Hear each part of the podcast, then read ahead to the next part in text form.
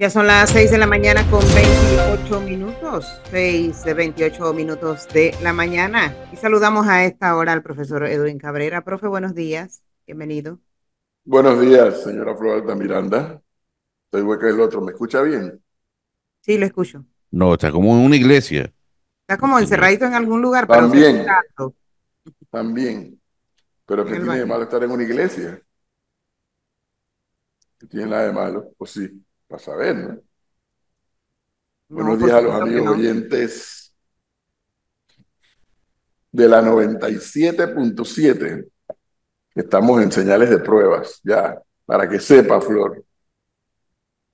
Gracias, muy amable. Ya.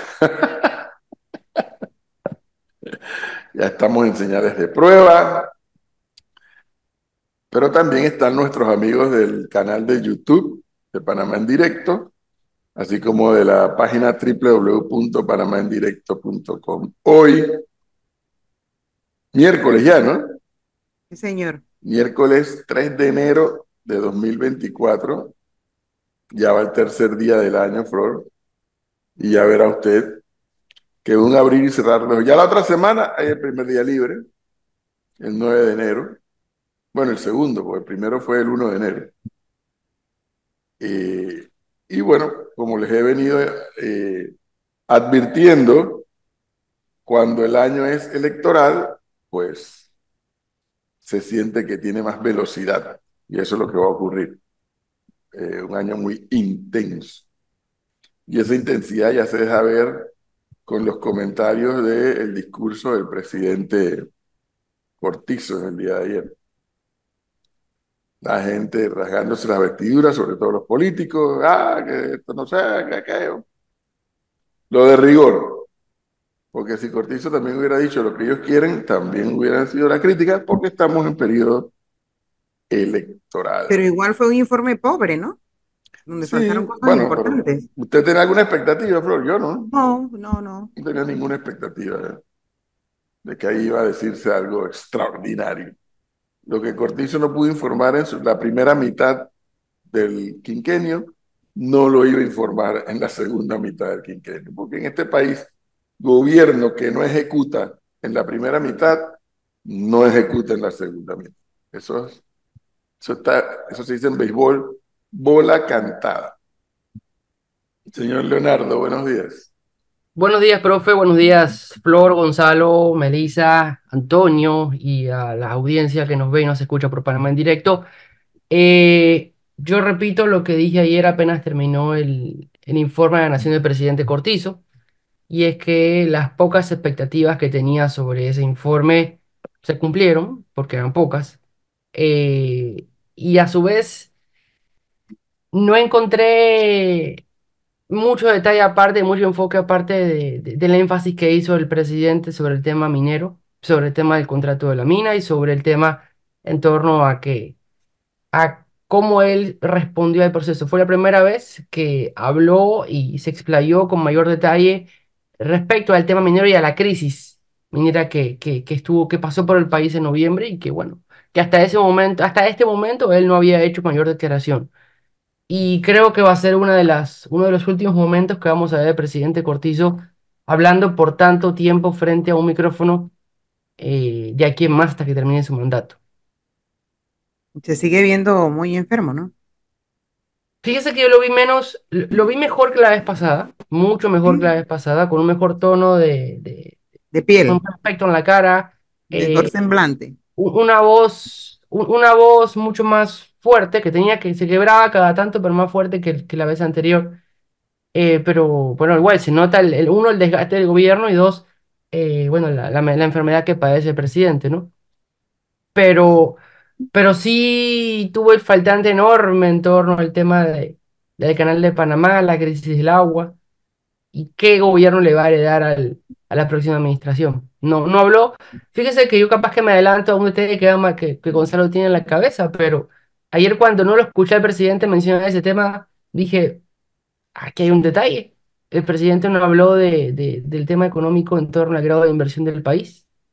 Habló de la baja tasa de interés, habló de, del crecimiento eh, más importante de la región, habló De la eh, pandemia y de de la Ucrania. pandemia, pero no dijo si, si- qué dicen las, las perspectivas de su gobierno respecto al grado de inversión del país y qué puede pasar con esa tasa de interés. Por eso dijo, digo que no, no se refirió a qué gobierno le hereda la próxima administración. Aquí pregunta un oyente que cuáles son esos dos huracanes que no lo recuerdo. Eso fue ETA y IOTA, ¿no? ETA y IOTA. Pero tampoco que fueron, sí, fueron parte de su administración, pero no fueron los grandes golpes como lo fue la pandemia del COVID. Sí. Por eso sí me empecé, cuando él lo dijo, yo empecé a pensar, ¿qué huracanes son? Ah, ETA y IOTA. Pero no fueron dos golpes importantes como, como lo fue la pandemia.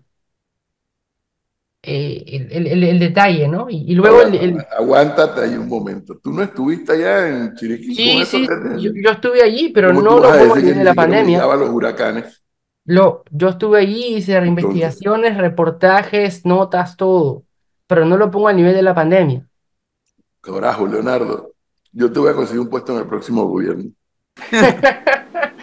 No lo pongo a nivel de la pandemia. No lo voy a aceptar igual, le digo. No Gracias. es que tú Gracias no por- tienes idea de lo que es enfrentar una situación como esa, Ay, evidentemente. profesor, deje de justificar tanto. No, no, yo no estoy justificando. El No. problema es que, que el problema es que criticar es fácil.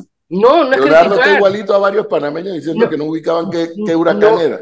No es Lo que pasa es criticar. que no es lo mismo analizar ese huracán acá en la ciudad de Panamá que allá en Chiriquí. No es lo mismo, porque ninguno de los que, está- ninguno de los que están aquí sentados vivió esa realidad Ahora, de haber perdido Pero ojo, yo no estoy sí, fue una Cuando emergencia. tú tienes Yo no una situación desmerito- como esa, tú tienes que volver a hacer calles, tienes que volver a hacer puentes y tienes que tener los recursos para eso. Yo no estoy desmerito el, el nada. huracán. Lo que pasa lo es que siempre es más fácil criticar. No, yo no desmerito el huracán ni critico que, que, que el huracán haya sido un tema importante y lo fue. Fue una crisis, hay población que fue afectada, hay población que todavía no fue resarcida, que no tiene hogar, no tiene vivienda por falta de acción de esta administración. Lo que sí no hago es poner un huracán, al, mi- poner el huracán ETA y el IOTA al mismo nivel que la pandemia del COVID. Porque igual que como el que vivió la pandemia en Panamá no fue el mismo que la pudo haber vivido en Chiriquí, ni en Bocas del Toro, ni en Darién. Eso es lo que yo resalto. Yo no estoy desmeritando el huracán, pero no lo pongo al nivel de la pandemia. Pero es que yo no me estoy refiriendo a lo mismo que tú te estás refiriendo. Pero Yo eso fue lo que dijo el presidente. Yo me estoy, por supuesto, es que tú, aunque a ti te disguste, tú nunca podrás hacer el análisis del quinquenio de Cortizo sin mencionar la pandemia. Eso es un hecho cierto. Por el de Cortizo pero, pero, y el de todos los presidentes del mundo pero que le tocó lidiar con esa realidad. bueno, entonces, pero, pero el, pro- el problema es que mientras otros presidentes del mundo ya pasaron la página, nosotros cuatro Ya años después, de parece, no, no, el, no, el no, tema no, es que no, parece no. que la, la pandemia No. sigue siendo como la es excusa, que ¿no? la, la justificación del fracaso del, del plan económico de Cortizo siempre va a ser entonces la pandemia. Bueno, pues ese es el problema de él, ese no es el problema nuestro. No, pero ese problema de él lo que tú no puedes hacer, lo que no puedes hacer objetivamente, y más aún si eres periodista, es sustraer del análisis del quinquenio, con Sí. todo lo bueno y con todo lo malo, que a todos los gobiernos del mundo en ese año 2021, 2022, supuesto. 2020, 2021, Sí, les tocó lidiar con una pandemia, por lo cual, por lo cual, hubo que hacer uso de fondos en Panamá y en todo el mundo Sí. no previstos. Sí. No previstos. Y lo mismo pasó con el huracán. Yo no creo que es el alfa y el omega, pero sí hay que advertir que el gobierno se tuvo que meter la mano en el bolsillo para poder salir a recuperar lo que se podía recuperar. Eso es un hecho cierto. No tienen ninguna connotación política ni de justificación. Esos son hechos ciertos. pues a- Bueno, por supuesto, Objetivamente ciertos. por Pero eso es supuesto. lo que As- as- mencionó. a, a- a ver, así como, como Leo se preguntaba ayer, 15% de crecimiento, pues obviamente vienes de un año en donde tu economía está cerrado, el año siguiente iba a tener ese crecimiento del 8, del 9, del 10, como, grandes, como gran parte de América Latina lo vivió en cuanto al crecimiento. En Panamá hubo 15, pero ayer el presidente no lo dijo y no justificó porque había que tener el, el subsidio de la gasolina por año y medio. ¿Por culpa de la pandemia? No me vengan ahora que es por culpa de la pandemia Bueno, el subsidio de la es asunto gasolina. tuyo. No, pero ¿cómo? El- Pero, Sí, asunto tuyo porque el gobierno tiene su propio análisis para justificarlo. y, por, e- y por eso están los números como están. Bueno, pues entonces, Ahí está. entonces, un día yo te voy a conseguir a ti también un puesto en el gobierno. Para que te No, pero es que, profesor, es, es que es muy fácil también salir a decir, bueno, pero ellos tienen esa estrategia. Sí, pero esa estrategia nos está costando esta cantidad de plata. Eh, nos pero es correcto. esta cantidad de plata. Pero ¿Y si por, qué no se, ¿Y por qué no se puede criticar una No, estrategia si que nos nadie está no costando? una- un- está no. Claro Lo que que sí. estoy diciendo es que son realidades. Pero nadie- nadie lo que niega- nos gusta y lo que no nos disgusta. Al, menos yo no niego esas realidades. Yo lo que le estoy diciendo es que sí, la pandemia se puede, se tiene que mencionar porque fue un hecho que cambió el mundo. huracán Y también, cambió todo. también. El huracán, yo no, yo no lo desmerito, Los- no lo pongo, no lo pongo al nivel de la Pero- pandemia. No pero lo fue- pondría jamás al nivel de la pandemia de huracán. Pero ya forma parte de todo lo que ha pasado. Yo creo que hay una confusión entre que no fue, es un discurso, es un informe y tenía que, que ponerlo al ser- es el informe. Pero el problema, el problema no es lo que puso, sino lo que no puso, lo que, las cosas de las que dejó de mencionar. Acuerdo en, en eso, que hizo fal- falta cosas, pero a la final era el informe y podemos, con la estrategia con la que habla es el, es el, es el profesor, pues ya pusieron lo más importante para ellos. Claramente hicieron falta muchísimas más cosas. Y añadimos lo del tema de la, de la mina, a diferencia de los otros, de los informes que Es que eso es lo que yo criticaba en mi cuenta de Twitter ayer. O sea, a mí no, a mí no me molesta que los presidentes hagan el inventario de ejecución de obras. Está bien, eso está en el juego. Lo que me molesta es, es, es la otra parte que un poco en eso creo que coincidimos. Que no nos digan, ok, en qué condiciones estoy entregando la gestión de gobierno, en qué condiciones el próximo gobierno, el 1 de julio, va a recibir el país en materia de grado de inversión, en materia de deuda, de dónde sale la plata para pagar la deuda, porque esa es la otra historia. ¿De dónde va a salir, de dónde va a salir cuero para esa correa? ¿De dónde va a salir esa plata? El Estado, el haber, el haber hecho el inventario de obras realizadas, está bien, está en el juego, repito.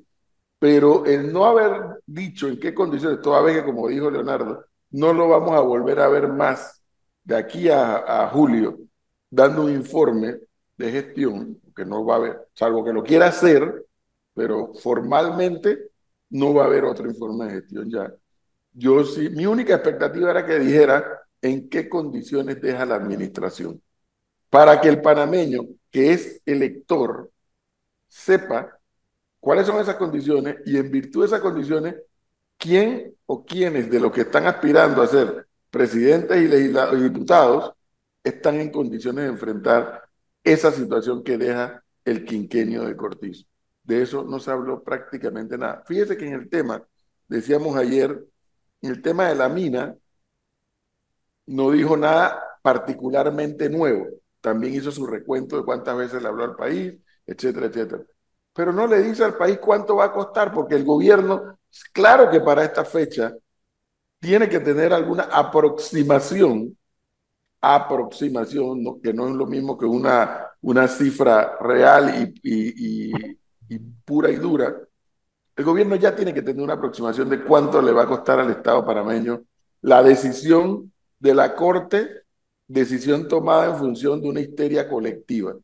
Eso tiene un precio que hay que pagar. ¿Y de dónde va a salir la plata de esos millones para cerrar esa mina? Más lo que chorrea después.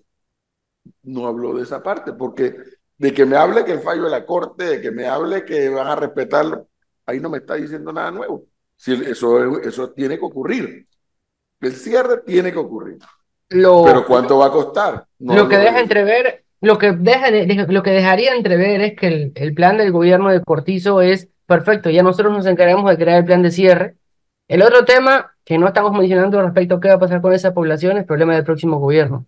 Es lo que deja entrever, porque el, el, el presidente se enfoca directamente en, en dar detalles eh, respecto a se, se una comisión de que ya inició el plan de cierre, de que ya la mina no va más, hizo énfasis en ese tema, la mina no va más, pero, pero yo sospecho que está dejando esos temas pasar para que sea el próximo gobierno el que se encargue. Le quedan seis meses, ya va de salida. Hay muchas cosas que ya deben estar metiendo en un cajón para decir, Eh, pasamos al próximo gobierno. Eso de le quedan seis meses, ya van de salida. Casualmente eh, quería referirme a lo que dijo el ministro de Gobierno Tejada. Van a hacer y van a hacer, y dice, ya en los próximos días empiezan a hacer una, la cárcel de Colón y unos proyectos que, que no entiendo en qué momento los van a hacer, profe. Si son menos de seis meses los que les queda. Si no los hicieron antes, van a, a ponerse a hacerlo ahora. Bueno, aquí me dice la, la carrera para entregar obras ahora, Flor. Qué Entonces clase de obras también- serán esas en yo- seis meses o menos de seis meses. Eh, Perdón, Gonzalo, aquí me dice un oyente, lo que no entiendo ahora con el discurso de Nito es que según él somos el país que más crecimiento económico, y pone entre paréntesis 8%, tendrá en la región. Pero eso no es congruente con lo que dijo el ministro Alexander, que dice que solo será de 2.5% ese crecimiento. Entonces, ¿a quién se le cree? Una cosa es un crecimiento interanual y otra cosa es un crecimiento anual. Son dos cosas completamente diferentes y los números El presidente habló de una cosa y el ministro de otra. Lo que quiero decir es que uh, el crecimiento del Producto Interno Bruto interanual es completamente diferente al crecimiento del Producto Interno Bruto anual. Se mide de mes a mes o en este caso se puede medir de enero a diciembre. Lo que sí quiero decir, profesor, entonces también yo le devuelvo la frase que usted nos lanzó a Leo y a mí. Eh, Yo le voy a conseguir un puestico en el gobierno también la próxima vez, porque usted, usted lo que está diciendo es algo tácito. El gobierno no se va a disparar al pie diciendo en, en la debacle económica que nos ha sumergido para los años consiguientes. No lo va a decir, no va a decir eh, la alta deuda que ha adquirido, no va a decir el déficit en el que nos ha sumergido, el gasto público eh, incontable. Eso no lo va a decir. ¿Usted esperaba que lo dijera? Eso es un secreto. entonces, ¿para que usted sale a criticar eso? Eso es Así como no habló de los casos de corrupción. Entonces la No, pregunta es, Flor, ¿cómo va a hablar del caso de corrupción? Los casos de corrupción son temas del Ministerio Público y del órgano judicial. ¿Qué pasa? ¿pero usted esperaba entonces que el gobierno hiciera un recuento de las finanzas del Estado y cómo nos dejaba el país? ¿Es un secreto eso? No, usted, pero usted dice que esperaba. ¿Eso es un secreto? ¿Qué cosa? El estado de las finanzas del, del país No es un secreto. no es un secreto. Entonces, ¿qué de mal hubiera tenido que lo hubiera Y usted hablado? espera, y, y- a ver, y le Y que pregunto hubiera- le hubiera advertido a la población, pero- porque mi tema es, mi tema no es político y mucho menos politiquero de criticar por criticar. Mi tema es cómo tú, como gobernante, utilizas ese tiempo valioso para decirle al país, señores, pues es que una cosa tiene relación con la otra. Porque cuando habla del endeudamiento, entonces va a decir, porque hubo que endeudarse con la pandemia. Entonces viene la crítica obligada, sí, pero es que nos endeudaste más durante la pandemia porque pagaste planilla con deuda, en lugar de haber ajustado la planilla del Estado ante esa realidad. No lo hiciste y endeudaste más. Entonces, si hablabas de la pandemia, tenías que hablar de cuánto nos endeudaste por la pandemia, por ejemplo. Y luego de eso, decir, y estoy dejando estas plataformas o estas bases para que el próximo gobierno pueda enfrentar esa deuda. No ocurrió ni lo uno ni lo otro. Solo nos hizo el inventario de temas de lo que ya conocemos, pero no el decir, mira, estoy dejando esto, esto, esto para enfrentar aquello, aquello y aquello. Eso es mi crítica. Mi crítica no es por criticar. O sea, usted está diciendo que Leonardo y yo estamos criticando por criticar. Bueno, eso lo estás diciendo tú, no lo estoy No, le diciendo hago la pregunta. lo- Pero te estoy respondiendo. Te estoy respondiendo. Yo no conozco una vez que un, un- un informe, un presidente haya sido aplaudido por la oposición. ¿Ustedes lo conocen alguna vez? En Panamá, por lo menos. Jamás. A no ser cuando había pacto de gobernabilidad, pero Jamás. Jamás, porque esa es la pobreza de la clase política de este país. O sea, además nos está llamando Pero- pobre, Leonardo, ¿no? Eh, Pero, O sea, pero, espérese, además, pero, pero o sea, ese ah, discurso ayer la usted lo aplaudiría. No, no, pero es que el señor Eres está dando todo. ¿no? política, No, no pero, Pero el usted no informe está de ayer usted lo en- en la aplaudiría. oposición. No, no, no, no estoy diciendo, estoy diciendo que no hizo, yo lo único que esperaba era que dijera, estoy dejando este país. Por ejemplo, a Cortizo y a Sabonge, de sus dos, de sus dos, decidieron cambiar el cuarto puente. Cinco años después, ni hay cuarto puente, ni la línea 3 va a pasar por el canal todavía. De eso no habló. Fue un capricho. Capricho de Cortizo y de Sabonge. De sus dos decidieron ese puente, ese puente con ese tren no va. ¿Y usted Cinco cree años que después se van, los dos se van en, en julio y no le dijeron al país qué va a pasar. Bueno, porque lo más probable, y cojo apuestas, aunque yo no apuesto, lo más probable es que quien gane dice, párame lo que hay ahí, eso ya me lo dijeron los expertos, esa tuneladora se la van a comer los panameños, párame lo que hay ahí porque esto lo tengo que revisar de nuevo. Y mientras tanto, la gente del oeste padeciendo. Es que la, la Pregúntale revisión al se va a consorcio dar chino. no solo, no solo en ese proyecto, sino no- en, en otros más que están en, en el camino, y se van a paralizar obras porque ha habido tan poca información respecto tanto al metro, respecto al cuarto puente, respecto al, al, al antiguo corredor de playas, eh, respecto a, a otras obras que hay en, en- en la agenda del gobierno de Cortizo, que la nueva administración lo más seguro es que va a querer frenar todo para revisar qué está pasando y cómo va. Y van a haber es- cambios. Lo cual es legítimo. Por lo menos Sí. revisarlo. El tema es cuánto lo paralicen, ¿no? ¿Y cuánto cuesta la paralización? Sí. Pregúntele a quien está metido en el consorcio del cuarto puente qué ha pasado con el gobierno, ¿no? Échale una, una llamadita, profesor. Eh, échale- así como le dije ayer que el gobierno no le estaba teniendo el teléfono a First Quantum y que la línea estaba completamente rota. Pregúntele al consorcio del cuarto puente cómo está la situación con Es el que la, la, la respuesta, Gonzalo, y estoy claro hacia dónde va usted, eh, se evidencia viendo lo que está pasando. Lo- lo- la- la- el cuarto puente no ha iniciado Cero. Obras rápidamente y lo que está haciendo esta semana que viene, según nos comentaron, son estudios de suelos. Recién, cuatro Claro, años, cinco- eh. cuatro años después, estudios de suelos. Porque hubo que volver a comenzar de cero. Porque hubo que volver a comenzar de cero. Porque caprichosamente Cortizo y Sabón decidieron parar todo lo que ya tenía estudio y todo lo que ya tenía, tenía, tenía, tenía, y dice, no, páralo ahí, que yo no, yo no, yo no, no quiero eso, yo quiero un túnel. Y ahora, para que usted sepa, señor Gonzalo, en el MERNI de la ingeniería, lo que no le voy a decir cuál es la fuente, porque no es, no es panameña la fuente, a Panamá le va a salir más barato construir un cuarto puente para vehículos, construir un puente para, el para la línea 3, que hacer el túnel. Ya Ahí eso está. Estudiadísimo, Ahí pero no se atreven a decirlo. ¿y cuál es el berrinche del túnel entonces? Pregúntele a Sabonge. Falta de información. ¿Se acuerda, Flor, cuando lo dijimos en, en- en el otro lado que esto iba a pasar? Y que nos llamó un funcionario de gobierno a decirnos que eso no era así, que estaban estudios, pero que no había nada decidido. Y que si se hacía iba a costar más barato y no se entendía cómo. Bueno, Ahora sí le puedo decir lo siguiente, profesor. Aunque el cuarto puente nos vaya a costar mucho más eh, barato que el túnel, le voy a decir algo. Este cuarto puente nos está costando plata. Y nos va a costar platica. No, pero si gratis Y, no es. y ojo, y ojo con algunos bonitos, ¿no? Unos bonos que se vienen para pagar ese cuarto puente. 700 y tantos millones cuesta, costaría, según mi fuente de ingeniería, que no es de Panamá, 700 y tantos millones le costaría a Panamá hacer el cuarto puente y hacer el puente para la línea 3. Según este ingeniero, que no es panameño, versus el túnel, que según Sabón y Cortizo, iba a ser, haciendo el túnel nos ahorrábamos la plata de hacer el cuarto puente con la línea 3 encima. Y entonces nadie pregunta qué hora es.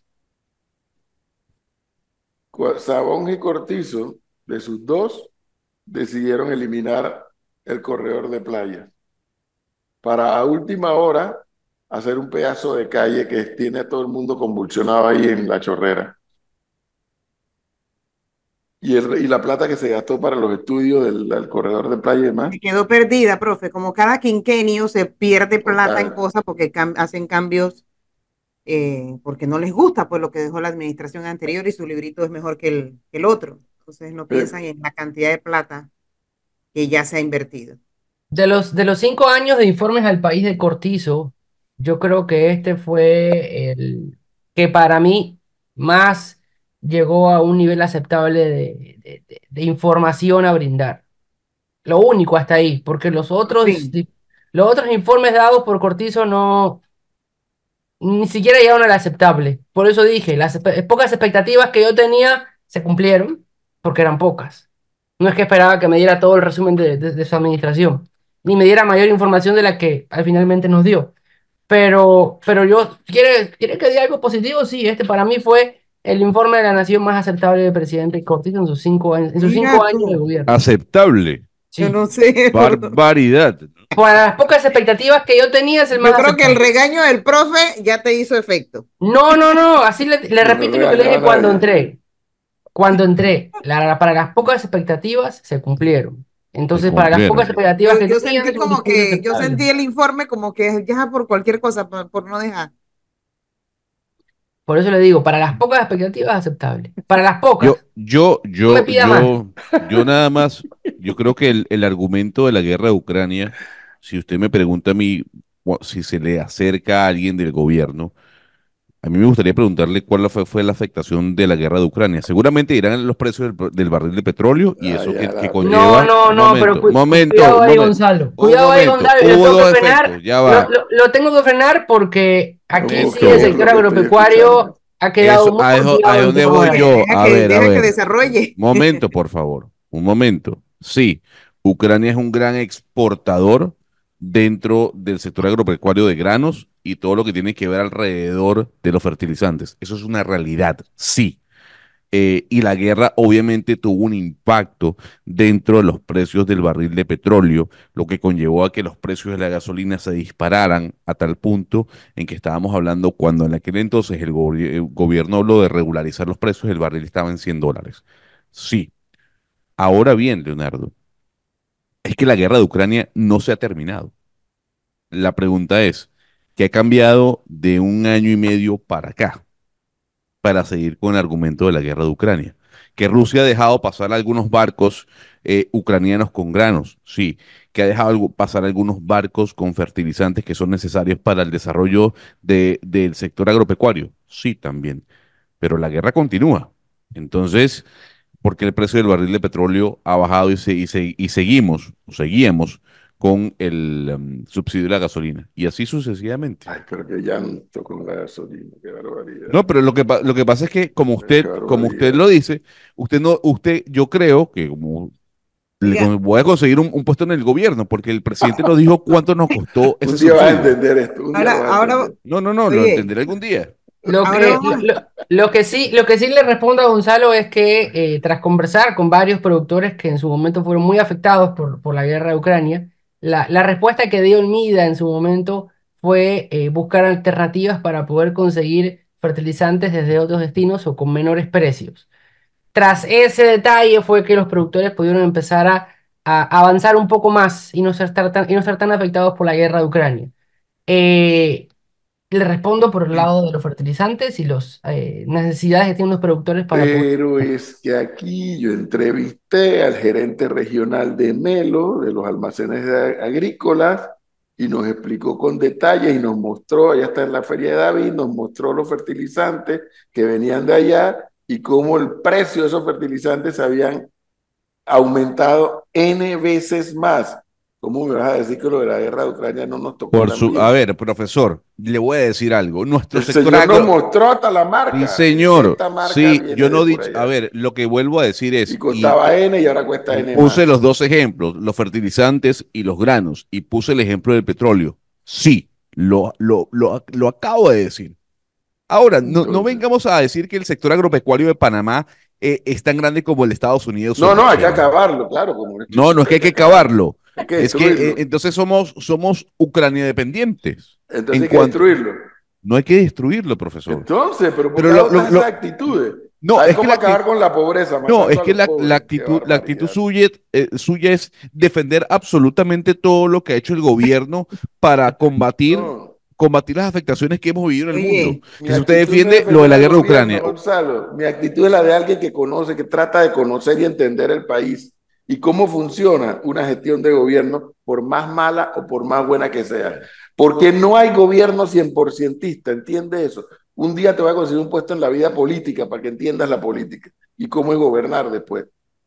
No por eso, puedes por- es que por eso no trabajo en el gobierno. No puedes, no, no lo vas a poder hacer porque Eh, no no, lo vas a poder es, que no, es que entender. no me interesa. ¿Por Po- qué? Por- exacto, porque es más fácil poner el dedo, el dedo acusador sin entender la, otra parte de la realidad, que no significa justificar al gobierno, significa entender a los sectores que se ven beneficiados con una decisión que para algunos es politiquera, populista, etcétera, etcétera, pero para otros dice, coño, pero es que me estoy asfixiando y por lo menos el Estado me da una señal de algo.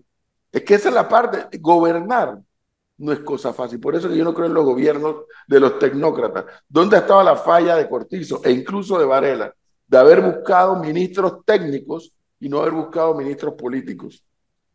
que no politiqueros, políticos para entender la realidad. Es decir, el tema, un ejemplito nada más, el del fertilizante.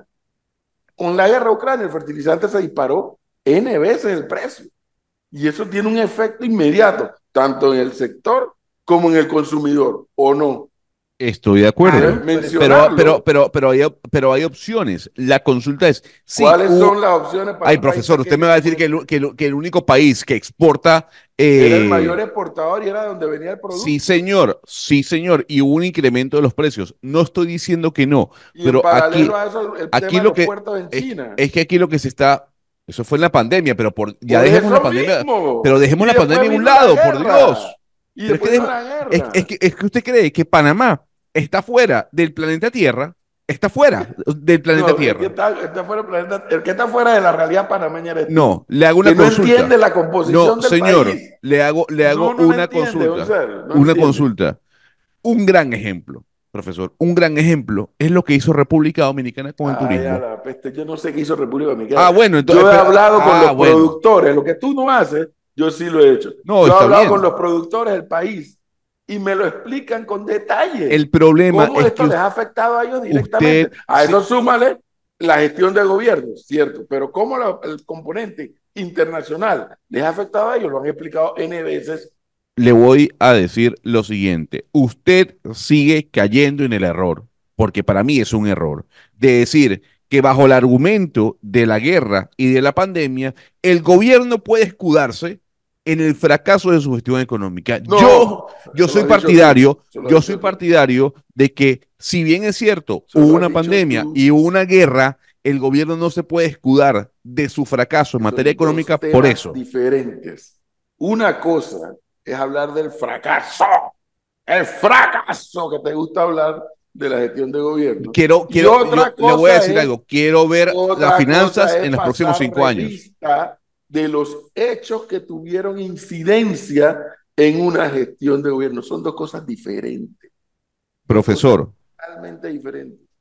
el problema es que usted está viendo, está viendo el libro en este momento en la página de hoy, 3 de enero. Yo me adelanto, paso las páginas, porque aunque usted dice y se burla de mi terminología del fracaso, sí, lo que nos ha dejado este gobierno económicamente hablando es preocupante. La deuda, el déficit es preocupante y las reformas necesarias que se van a tener que hacer van a golpear el bolsillo de la ¿Quién gente. está Así usted, eso? bueno, entonces sí es un fracaso, sí es un ¿Quién está fracaso. Bueno, pero está bien, haz Pero el énfasis que es- tú quieras. es- eso Pero ya lo dijimos que-. Ya dijimos que eso no lo puso Cortizo en su informe de país. Lo, lo que no entiendo es la, la, la, la vincula. Me lo explica después de minu- del minuto informativo, porque si no, Melissa nos vota a todos, ¿La pero vinculación de qué, Leonardo? de la guerra de Ucrania con el, con, con el análisis del tema económico, pero, pero me lo explica después del minuto informativo, porque si no, Melissa nos va a votar a todos. Siete, un minuto, es el minuto informativo y regresamos.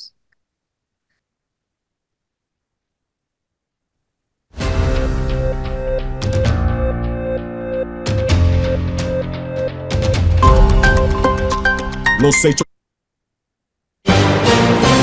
La información al instante en Panamá en directo. Minuto informativo. Siete de la mañana, un minuto. Y tras una reunión en la que no hubo consenso entre empresarios y trabajadores sobre el nuevo ajuste del salario mínimo, la ministra de Trabajo y Desarrollo Laboral, Doris Zapata, detalló que se estarán dando algunos anuncios sobre este tema a final de esta semana. Zapata mencionó que estima que el nuevo ajuste al salario mínimo podría estar iniciando desde la segunda quincena de enero para dar tiempo a las empresas para articular los cambios. Clima.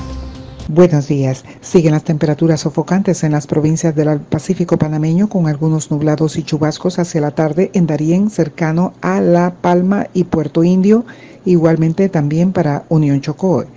En el Caribe se esperan lluvias dispersas, especialmente hacia Santa Catalina y Miguel de la Borda. Los vientos alisios procedentes del noreste alcanzarán de 10 a 12 nudos. Y hoy 3 de enero la Tierra está en su punto más cercano al Sol. Se mueve más lento en su órbita. Se llama perihelio y ocurre cada año. Soy Annette Quinn para Panamá en directo. Costa Atlántica.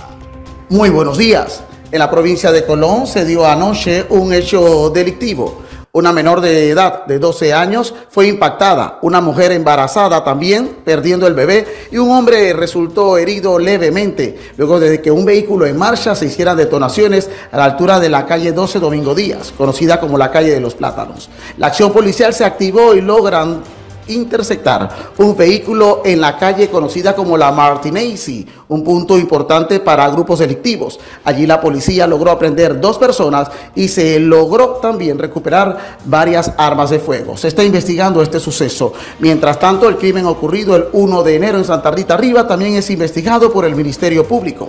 Otras amenazas aquí en Colón son la posibilidad de cierre de la transísmica por la falta de agua en el corregimiento de Cristóbal y en algunos puntos del corregimiento de Sabanitas. Mientras tanto, en Colón la actividad comercial está lenta durante los primeros días de este año. Esto es normal, pues muchas empresas abren después del 10 de enero. Enrique Watson Ríos para Panamá en directo. Internacionales. El gobierno de Nicaragua divulgó este martes en Managua fotografías del obispo nicaragüense Rolando Álvarez, quien fue condenado en febrero de 2023 a 26 años y cuatro meses de prisión, despojado de su nacionalidad y suspendido sus derechos ciudadanos de por vida por delitos considerados de traición a la patria tras negarse a abandonar su país. Las imágenes fueron divulgadas el mismo día en que Estados Unidos exigiera al presidente nicaragüense Daniel Ortega que libere inmediatamente a Álvarez, de 57 años, obispo de la diócesis de Matagalpa y administrador apostólico de la diócesis de Estelí, ambas en el norte de Nicaragua. Ya son las 7 de la mañana con 4 minutos. Minuto informativo en Panamá en directo.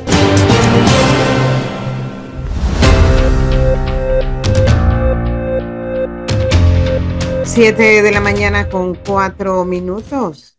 Oiga, vamos a seguir hablando del informe de gestión del presidente dentro de poquito porque tenemos un invitado para eso, pero yo les quería comentar si, o preguntar más que todo si ustedes vieron la forma en cómo se comportó en el pleno de la Asamblea ayer en ese informe de gestión del presidente el diputado de mi circuito, porque ese también es mi circuito, aunque ahorita no voto allá, el 8-3, el diputado Junior Herrera. Explíqueme qué pasó ahí estaba desesperado. Tenía, eh, eh, yo creo que llegó a poner nervioso al vicepresidente Carrizo. Como que le estaba reclamando discurso, algo. En medio del discurso. política, Flor. sí. Y en medio del discurso, creo que era del presidente, de, la asamblea, Oiga, la gente de protocolo tuvo que ir a, a, decirle, quítese de allí. Estaba allí, o sea, él estaba enfrente desesperado hablando por teléfono. Él está, de candidato, él está de candidato por el PRD, tengo entendido. Sí, él, yo no sé cómo es esa negociación porque él es candidato de cambio no, de cambio democrático, yo creo que realizando metas. de realizando metas, él es uno de los sí, de los de los que ya no están en cambio democrático, eh, de realizando metas, pero también es candidato, aparece en la papeleta del PRD. ¿A quién va a, apoyar? Lo primero que llamó. lo primero que llamó la atención. El audífono, ¿ah? Los audífonos. los audífonos. ¿Con quién estaba hablando? Yo cuando vi esas imágenes pregunté eso. ¿Con quién estaba hablando el diputado Herrera? Yo al principio, al principio como yo estuve ahí cinco años, a veces hay tipos que son despistados y van hablando del celular y se les olvida que los están viendo, que están pasando por delante de la cámara o lo que fuere, y que viste, está como despistado. Entonces, lo primero que me llamaron fueron, la atención fueron los audífonos, que son parte de un anticuario ya. Entonces, el tipo ahí con sus pocos audífonos blancos y poco de cable ahí. Luego está instalado el diputado presidente de la Asamblea hablando, y él está ahí parado detrás Espérese, no, él estaba parado cuando la invocación religiosa. Sí. Ahí empezó la historia. Y cuando yo lo voy parado, yo pensé, bueno, ¿será que después de la invocación religiosa, él ha pedido decir algo de la invocación o, un minuto de silencio o no sé? Pero nada, después de la invocación, palabra del presidente de la asamblea y el señor ahí con sus audífonos hice un poco de cable blanco y seguía hablando. Y luego se quita, le desconecta los audífonos y le pasa el celular al, al vicepresidente Carrizo. Se le, se le está yendo el audio. Y ya estaba ahí el, el, el presidente de la Asamblea para dar su discurso. Y Carrizo agacha la cabeza, no sé para qué, como para que no lo vieran, si todo el mundo, todo el país lo estaba viendo. Dice que, me imagino que dijo algo así como, ok, y se lo devolvió una vez. Y viene el protocolo y lo saca. Totalmente inusual. El señor es candidato por el PRD y por el RM. En. Chávez San Carlos, que es un circuito uninominal. Correcto. La impresión, sin conocer qué fue lo que pasó, la impresión que ahí me dio es que alguna trapisonda política está pasando en el circuito, que el PRD o RM o los dos no están cumpliendo el acuerdo. Bueno, sí, tiene que ser profesor porque el grado de desesperación que tenía Junior Herrera era tal que se atrevió a tanto, a estar, estar, a, a estar detrás del, del, del cura que estaba haciendo la invocación religiosa, detrás del presidente atormentándolo como que, quién sabe qué le preguntaría, pasaba el teléfono, se lo regresaban. Eh, qué bueno que la gente de protocolo al final intervino, ¿no? No, no, lo quedó de otro. No quedaba Ahora- de otra. Capaz que tienen meses intentando hablar con el vicepresidente y no le responde la llamada. Tenía todo el mundo nervioso. Ajá. Y Hasta le a dijo, que- lo voy a agarrar el 2 de enero. A mí que estaba viendo la cinta. Ahora, profesor, le hago una ¿Este tipo consulta. ¿Qué hace ahí? Le hago una consulta porque el discurso del gobierno ahora es decir, estoy viendo ya varios voceros hablando diciendo que ellos recataron obras inconclusas del gobierno pasado. ¿Que hubo obras inconclusas? ¿Cómo así? Estoy Bueno, viendo eh, varios, una, estoy una viendo obra varios inconclusa, voceros. eh, la ciudad de la salud, eh. Gonzalo, la ciudad de la salud, Esa que la bueno, obra insignia. De las obras rescatadas, esa es la obra insignia. que, que, la- que el COVID o la pandemia del COVID eh, provocó que eso se acelerara y que este gobierno se metiera y acelerara el proceso de culminación de la obra, que ya está Pero- funcionando. Pero es la única, ¿no? ¿O hay Eh, otras no obras inconclusas? Hay hospitales en el interior del país que Hay no, que, el- que este gobierno lo la que más hizo fue es la ciudad de la salud. Este gobierno en- renegoció contratos de hospitales que tenía la empresa IBT en construcción, que vienen de gobiernos anteriores, pero no han finalizado todavía, sino que continúan, se han retomado la, la construcción de las mismas. Sí, lo que pasa es que eh, como aquí somos como somos tan superficiales, solo decimos, no, la- el gobierno paró las obras, paró las obras. Y se nos olvida que varias de esas obras tenían escándalos, entre Sí. otros los de IBT, eh, los de FCC, algunas de, que tenía FCC, de, dicho sea de paso, la ciudad del- esta era uno de esos, de, o IBT Sí. o FCC, una de esas. FCC era de la ciudad, era la ciudad de la salud. y tenían hartos problemas legales que si no se resolvían no podían continuar la obra. Eso es lo que explicaban los abogados y los voceros en aquel momento. Eh, pero bueno, enhorabuena que, que este gobierno haya concluido varias de esas obras. Porque es que ese es su trabajo. Y es el error de los gobiernos, de los políticos cuando gobiernan, pretender que se les aplauda por lo que hacen. No, si ese es tu trabajo, ese es tu trabajo. Yo no tengo por qué aplaudirte. Estás ahí para eso. Pero sí, yo, yo creo que, eh, bueno, por ejemplo, en estos días pasé por afuera del Juan de Montes de Arosemena y parece que finalmente ya va a terminar. Finalmente.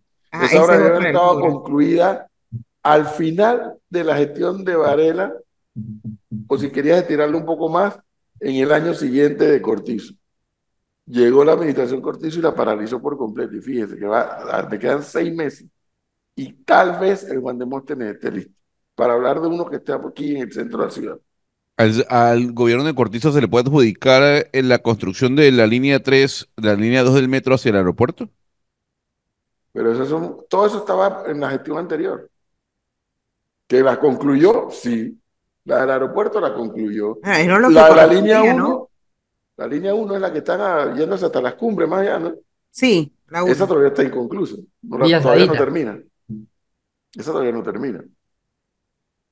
Y la línea 3, que la verdad sea dicha, Varela dejó todo armado y esta gente nada más tuvo que dar el, apretar el botón de on para empezar. Una Pero- línea 3 que va a estar antes que el, que el puente y que el túnel. No va a, no va a cruzar el puente la línea 3. O sea, uno, uno tiene que pasar el puente, bajarse a una estación y seguir, ¿no? sí, señor. Eso es lo que va a ocurrir. Porque cuando usted visita la, usted- bueno, usted va al interior del país, puede ver los grandes avances de la línea 3, al igual que cuando habla con los representantes del, del Metro de Panamá, le hablan de las fechas pronosticadas que tienen para poder tener lista la línea 3, que no va al mismo nivel ni que el actual túnel ni que el cuarto puente. Pero, a ver, le hago una consulta, Leonardo. Vamos a suponer que usted es un est- gran estadista, porque yo no, no vamos a suponer, usted es un gran estadista. El beneficio de la línea 3 no es conectar con la ciudad de Panamá. Sí, claro. Perfecto, muy bien. Entonces usted va a inaugurar una línea 3 sin tener conexión con la ciudad. Sí, claro. Entonces, no la inauguren. Porque A ver, si no pero, pasa, no lo usen. pero profesor, en o protesta, sea, chorrerano ¿cuál es, cuál es, a no ver, lo usen cuando esté la listo. consulta es, ¿cuál es el beneficio de la línea 3 del metro? No, pero cuidado, cuidado que hay muchas personas a Entonces hay que que- pararla porque el puente del túnel no está listo. A ver, No, pero vuelvo a, a- Te- y- y- Teniendo en cuenta su idea y, y que es correcta al 100%, es ilógico tener una línea 3 del metro que no cruce el, el, el canal de Panamá. Ajá. Pero hay muchas, lo, lo hemos hablado esto con Orman y Inis en la tarde, y es que hay muchas personas que a la línea 3 los va a ayudar a llegar más rápido hacia un área, pasar más rápido las áreas de embudo, que son la autopista, Lomacobá, para poder llegar al puente y tomarse un, un, aut- un autobús, Y un la, y la, y- que los cruce de otro y lado. la pregunta es, discúlpeme, con todo el respeto, Leonardo, ¿y dónde está el terminal que se está construyendo para la llegada masiva de personas a ese sector? Si es que hay algún tipo de terminal. Es decir, no lo usen en protesta. No, pero es que eh, la No, falta no, de planificación, Lo o más sea, seguro... lo, usted lo que lo está más seguro- es, Le repito, usted tiene razón. Lo más seguro es que va a ser una terminal improvisada y que la gente va a bajar y se Ahí va está. a subir al busito, pero tampoco estaba planificado eso. pero Eh, vuelvo a decir, El, el- cambio, la irresponsabilidad de esta administración de haber separado el, el cuarto puente de la línea 3 del metro de Panamá ha llevado a que ahora haya que entrar a improvisar, a que tengamos mire- la mi- línea 3 que no cruce el cuarto, que no cruce un puente sobre el canal de Panamá. Y es lo que va a pasar. Claro, Estamos por supuesto, en el pero- tercer pero ahí mundo en está. donde vamos a improvisar una estación, una terminal para que la Ah, gente tome un bus ahí está, puente. ahí está, y nos va a costar el doble. O no el doble, nos va a costar un poquito más. Ya Pero nos ahí- está costando, No, lamentablemente. es que, es que ahí, ahí está el profesor. Eh, el profesor es que me acuerda el argumento cuando dice es que hay que crear empleo porque hay que crear empleo y después vemos cómo solucionamos. Ah, Es lo mismo. Hagamos en la línea del 3 del metro, no importa. Señores Esta línea, gobierno. est- esta línea de 3 va a conectar a la ciudad, pero en ningún momento hay una conexión. Entonces, improvisemos un terminal allí donde comienza la línea 3, después del puente, y después vemos cómo conectamos la ciudad. Señores del gobierno, paren la línea 3 porque... Sí, pero, pero cuidado para su, para su análisis, Gonzalo. Hay algo que, que le recomiendo que haga. Eh, tómese un día, un domingo, que hay menos tráfico, y recorra desde aquí hasta Ciudad del Futuro todas las estaciones de la línea 3. Para que pueda observar la Leonardo. densidad, espérese, espérese, para que pueda ver la densidad de población que hay en esas áreas y, y cómo no estoy defendiendo la irresponsabilidad Dios del gobierno, repito. Lo que sí digo es cómo que hay, aunque sea una línea 3, desde Ciudad del Futuro hasta, hasta la llegada, antes de cruzar el canal de Panamá hasta el Puente de las Américas o el Puente Centenario, va ya a ser un Leonardo. alivio para ellos. Leonardo, explíqueme algo. Explíqueme usted. Usted, el estadista que es usted. Estadista. ¿Cómo? eh, es un estadista. Es un estadista que está defendiendo a capa y espada como el profesor la ejecución de dicha obra. No, pero usted, Escuche usted un está momento. No, cerrado no, no. Es que, es que, a ver. Es que yo no, la me estoy. explico. re- pero escúcheme, yo no la estoy Dígame. defendiendo y ya le dije que usted estaba en lo correcto de la irresponsabilidad de tener que improvisar una terminal de autobuses y todo lo que nos va a costar esta irresponsabilidad del gobierno. ¿Y dónde va a estar la terminal de autobuses? lo que a la vez le digo es un domingo, tómese el tiempo, recorra toda el área de Panamá Oeste eso para poder apreciar dice- Ay, ¿cómo que le apreciar por lo menos, aunque sea irresponsable, el, el beneficio, la ventaja que le va a dar a toda esta densidad de población que vive en estas áreas para Ujú. poder llegar más rápido a la ciudad hasta que esté este cuarto ¿Y puente. usted cree, usted cree que el gobierno ya, ya ha pensado en hacer una terminal? Habría que preguntarle al gobierno. Yo no creo que hayan Ah, pensado ok, en eso. porque entonces llega toda esa gente y me imagino que el caos vehicular que se va a generar por la cantidad de busitos para recolectar a personas también será grande, ¿no? Porque no hay ningún tipo de infraestructura hecha para eso. Porque el ¿Cómo lo tercer, sabes? Ah, bueno, por-. Leonardo no lo ha visto. ¿Cómo Y es un gran estadista. Di- Yo tampoco lo he visto. Ah, ¿Cómo lo perfecto. sabes? No, no, porque si usted no lo ha visto, A ver, que yo- pasa por yo allí. separo- ¿Cómo lo vas a ver si la obra Yo no separo, yo? Ay, separo al profesor, mil por ciento, separo al mil por ciento Mira a que, la- a- a las- mira que a la, la- recomendación que te hace Leonardo, pero no, yo te tienes que hacer el día de semana, no tiene gracia que lo hagas en domingo. Ay, Dios. Bueno. Porque es que tienes que hablar con conocimiento de causa, eh, Gonzalo. Es que disparar al aire siempre va a ser más fácil. Profesor, entienda siempre va a ser algo. más fácil. Es No, que el problema, tú, no, es que el problema, eh, el, el problema es Nadie que está de- discutiendo. debemos dejar de nadie ser macondianos y decir, "Ah, aplaudimos está esta gran obra". No, nadie está la- aplaudiendo eso. Y así es. La irresponsabilidad de la administración Cortizo con el ministro Sabonge. Los dos son unos irresponsables al haber detenido el cuarto puente con la línea del- de, la línea, con la línea 3 encima. Para mí eso fue una irresponsabilidad suprema. Dicho eso, la empresa coreana comenzó a ejecutar su trabajo y eso no lo puedes cuestionar. Los coreanos, obviamente con el ok del gobierno, le hace el MOP y ahora viene, entra la empresa del metro, empezaron a hacer su trabajo. Ayer que me tocó transitar por allí, en la famosa hora pico de la madrugada, carajo, cuando tú ves la- el, el avance de la obra, tú dices, esto va a buen ritmo. Y como dijo Leonardo, la obra va a estar lista, pero lo que no va a estar listo es ni el puente ni el túnel. Irresponsabilidad de esta administración. Dicho eso, dicho eso, le corresponderá, o habrá que preguntarle a los amigos del metro, qué va a pasar tanto en Ciudad del Futuro como en Howard, donde son los dos extremos de donde va, donde va a estar lista la línea 3, porque va a llegar de Ciudad del Futuro a Howard.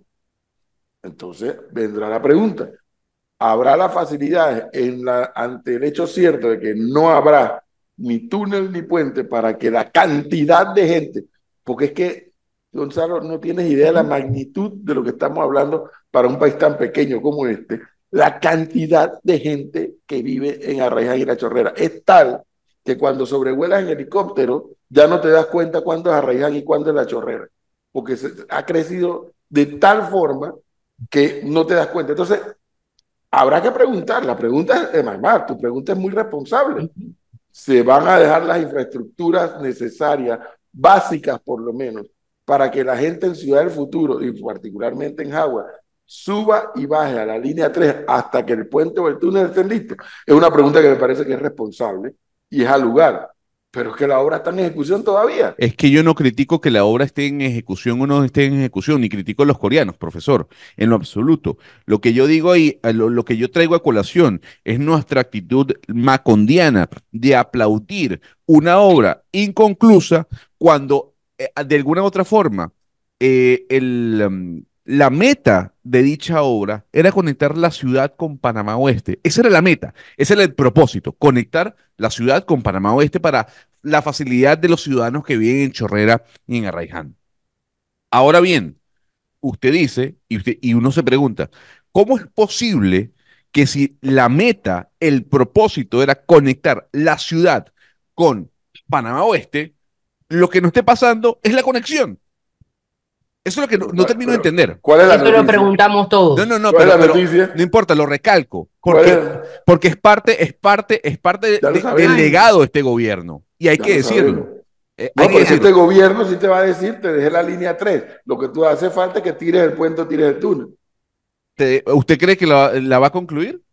La línea O sea, 3. ¿La, la va a inaugurar este gobierno? No, No, no, creo. no llega. Pero sí la inaugura el otro gobierno en los primeros meses o el primer año. Al ritmo que va esa obra, al ritmo que obra, la- bueno, que sea una empresa que, que, que es a otro nivel también. Pero al ritmo que va esa obra, sí. Probablemente en el primer año, año y medio, el otro gobierno, no sé. Habría Sí, que la- eso también. La- las pruebas de la línea 3, según los informes que manejo, tienen que empezar a finales de este año, principios del otro. De hecho, ya comenzaron a mandar los trenes, los Sí. vagones. Ya los comenzaron a enviar. Por, por lo que sí, lo, lo que repetimos es, la línea 3 va a empezar a funcionar en algún momento sin cruzar el canal de Mire, Panamá. y le ha Eso lo- puesto, le ha puesto un almuerzo, Flor. Le ha puesto un almuerzo, señor Leonardo. Eh, Que desde el MOP no han previsto construir ningún tipo de terminal para abarcar esa gran cantidad de gente que usted está hablando. Es que se lo, se lo garantizo.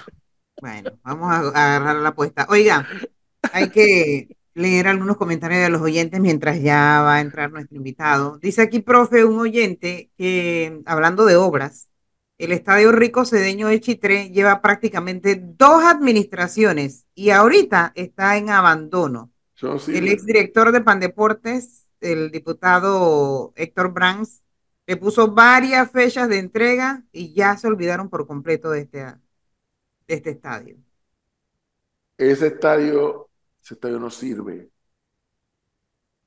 Ese estadio, Lucy paró el pago de esa obra. Fíjese, estamos hablando de administración Martinelli. Y por presiones, entre otros, de Popi Varela, diputado de la provincia, le torcieron el brazo y, y terminaron de ejecutar la obra. Ese estadio no sirve. Ese estadio, cuando tú miras así por la tercera, se te va la, lo que ves es un muro. No, Pero no, no no puedes ver la jugada. Es un desastre. Ese estadio fue un desastre. Ese estadio fue un Mal Ahora- estructurado, Ahora, p- mal estructurado. Sí, no, ese estadio es un desastre. A diferencia de todos los demás estadios, ese es un desastre. ahora, profesor, para que usted no diga que yo aquí lo que hago es darle plomo y soy politiquero, junto con Leonardo, cuando Leonardo quiere ser politiquero, porque usted lo regaña y cambia de bando Qué drásticamente. bárbaro. Eh, Lo que yo, en parte a usted usted, le no, gusta no, el no, tema. no, no pasa Conmigo absolutamente está Porque, porque lo que yo dije, yo repetí, no, no, no, no, yo repetí lo que dije cuando entré a este programa y lo que dije ayer tras el discurso. Dentro de mis pocas expectativas, yendo hacia abajo, el discurso del señor, el informe del señor Cortizo rozó lo aceptable. Y fue Pero no, no, no, Leonardo, yo coincido con Gonzalo de que tú No, no, empezaste no, de una no, no. forma Eh, no, y no, no después No, no, no, no, no, no, no, nada de eso. Yo repito lo que dije al principio. Dentro de mis Ahora. bajas expectativas fue un discurso que rozó lo aceptable. Para las bajas expectativas que tenía. Le pregunto, profesor, si usted tuviese que rescatar algo del gobierno, ya a, a puertas de la salida del señor Cortizo, que lo que le queda es ir cerrando, ir sacando a la gente, firmando los últimos papeles para irse. ¿Usted qué rescataría de estos cinco años? La verdad que no sé, porque yo tengo una lectura de lo que debe ser un gobierno un tanto diferente. Le voy a decir lo que yo, no es que rescato, yo sí, yo tenía muchas expectativas, aunque no voté por Cortizo, tenía muchas expectativas de la gestión de Cortizo por razones que he explicado aquí N veces. Lo conocí como presidente de la Asamblea, trabé- trabajé estrechamente con él, lo vi tomando decisiones, lo vi ejecutando, lo vi siendo muy enérgico y por eso, a pesar de que no voté por él, pensé que iba a tener una ejecución importante. Y con- me refiero en cuanto a capacidad de ejecución. ¿Han ejecutado? Sí, se han ejecutado, pero no ha habido algo así que a mí me, haya impactado particularmente. Eh, pero bueno, algún día conoceremos las interioridades, sí que se conocen, ¿no? En la historia de esta, de esta República de Panamá, desde 1903, por ejemplo, ningún presidente le había endosado el poder político de la administración del Ejecutivo a su vicepresidente, cosa que Cortizo sí hizo. Cortizo podrá salir a decir que lo que yo estoy diciendo no es así, pero lo que percibimos todos los panameños fue eso. ¿Cuán bueno o cuán malo fue eso? Va a quedar para el análisis cuando concluya la gestión. Pero no hay algo así que a mí me... Y cuidado, porque yo no creo, a diferencia de muchos panameños, yo no creo que tú, no mides un órgano legislativo por la cantidad de leyes que aprobó. Tampoco mides a un órgano ejecutivo por la cantidad de obras que hicieron, aunque también reconozco que obras es sinónimo de desarrollo. Pero tú no mides a una gestión de gobierno solamente porque haya hecho muchas obras. Eso no es un- no es un termómetro adecuado. A mí, yo prefiero siempre evaluar los- las gestiones de gobierno y particularmente del legislativo y del ejecutivo en materia de institucionalidad del Estado. Y en eso avanzamos algo tal vez, pero no tanto como lo que yo quisiera. Pero bueno, no, a mí no hay nada que me, que me mueva particularmente. No, y no con eso estoy diciendo que no hicieron nada. Rotundamente no hicieron nada, no. Algo han hecho, claro que algo han hecho. Pero... El no, micrófono no. cerrado, Gonzalo. ¿Qué se sintió pasar por el elevado ayer de la cinta costera 3? Oiga, espectacular. Espectacular. Te quitas de encima. No, lo espectacular va a ser llegar a Amador sin pasar por el trauma, porque es un trauma, el tranque que se genera porque coinciden los que van para Panamá Oeste con los que van para Amador.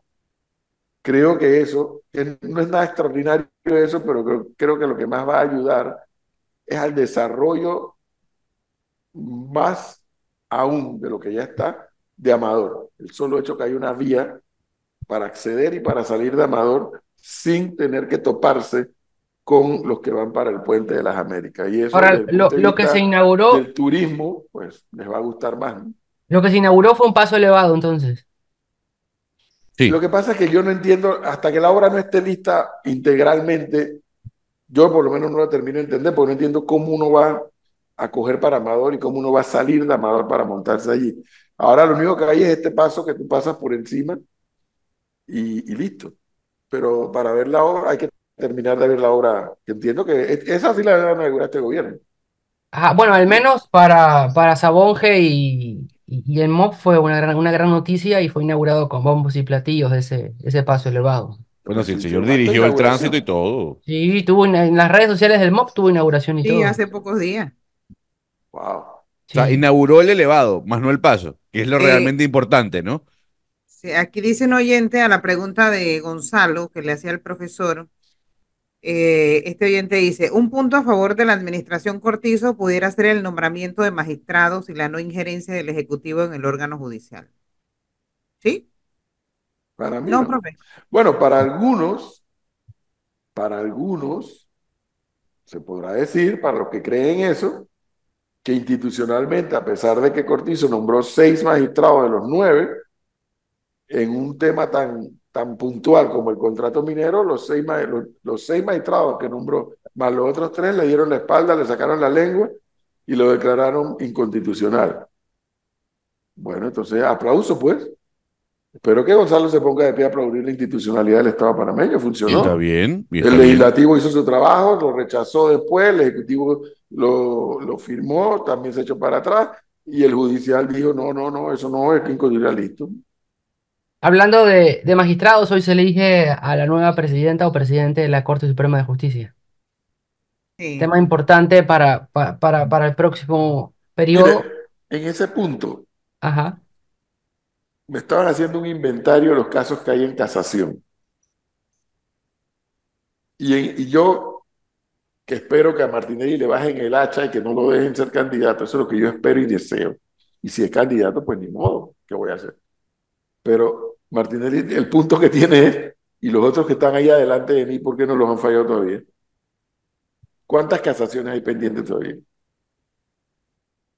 Entonces, hey, no le des municiones al adversario.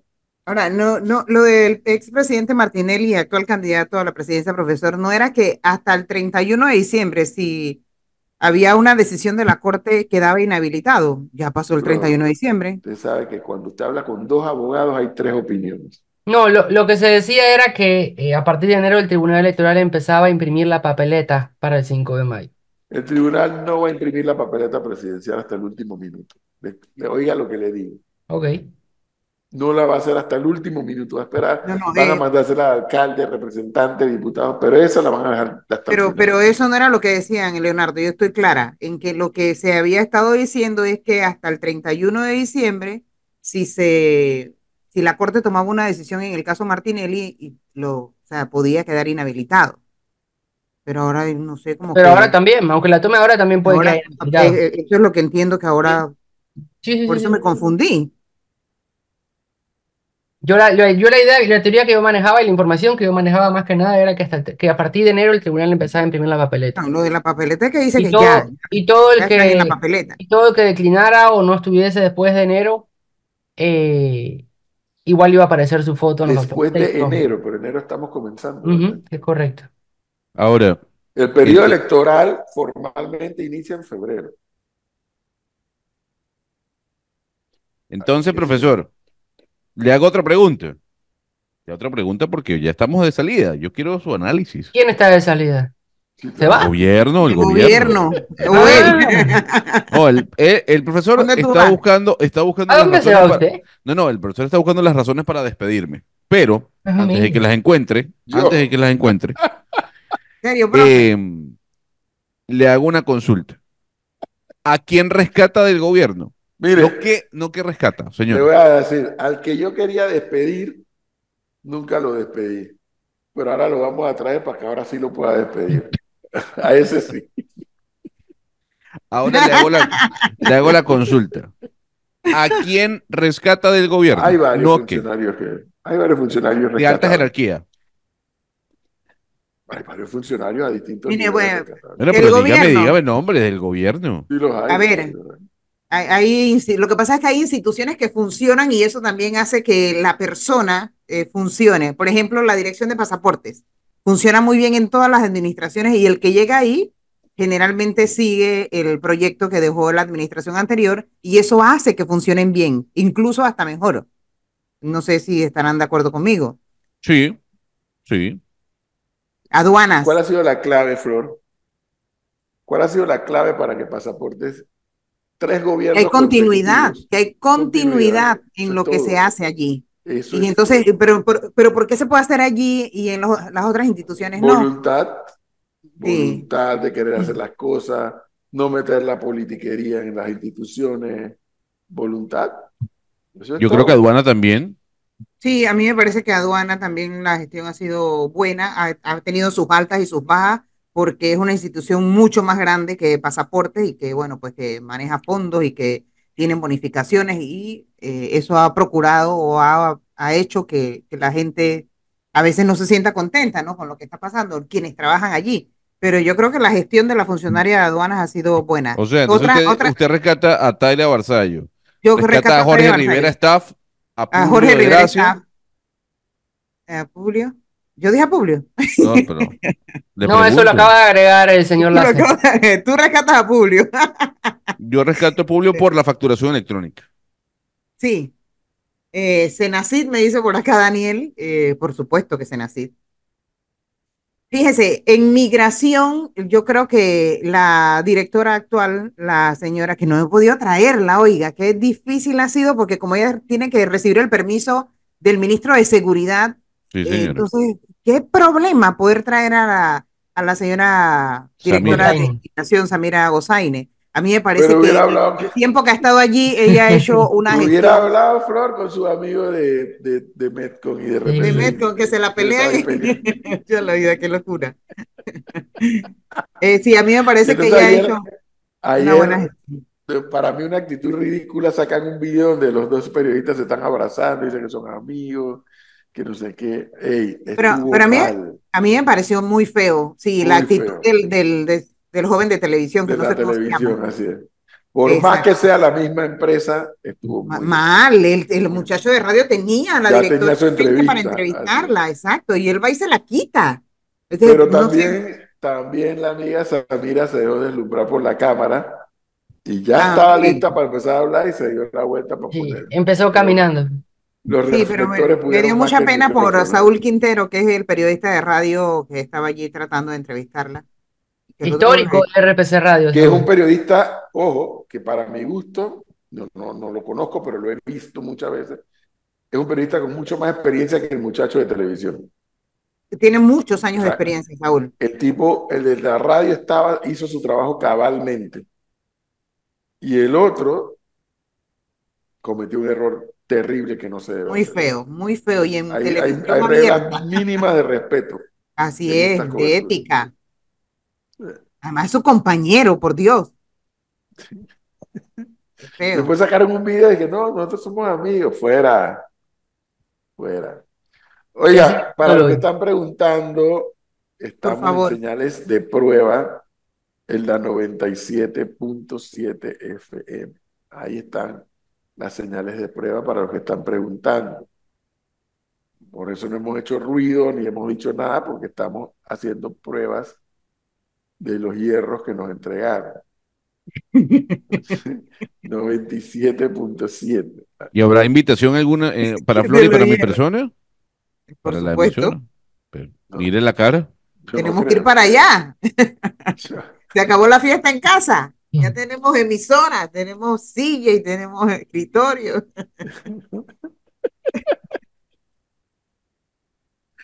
Eh, 97.7 para los que están preguntando, ya estamos haciendo señales de peor. 97.7 eh, por YouTube, por supuesto, que nos pueden ver y escuchar. eh, también mm, por las otras redes sociales, Facebook, Twitch, y esto seguimos, ¿no? Lo que sí Por ahorita, Facebook y por Twitch sí sale la transmisión en eh, vivo. lo que tenemos ahorita problemas es con la página web, que algunos están en, estado preguntando qué pasa con nuestra web. Ahorita están haciendo algunos ajustes, está fuera del aire la página. Eh, así que por el momento, YouTube y las otras redes sociales, allí nos pueden encontrar. Y la radio mientras esté en prueba, 97.7. Para que oficialmente el señor que está aquí con nosotros nos diga cuándo arrancamos oficialmente en radio. Y esa señal de radio, profe, es Panamá y el sector oeste, ¿hasta dónde? Panamá y la Chorrera. Ella dijo que la pusieran hasta su casa. Entonces, Ella dijo, la quiero hasta mi casa, entonces llega hasta San Carlos. Muy bien, hasta San Carlos. Y para los que están preguntando en Chiriquí, en el área de Azuero, que No, no, allá no llega.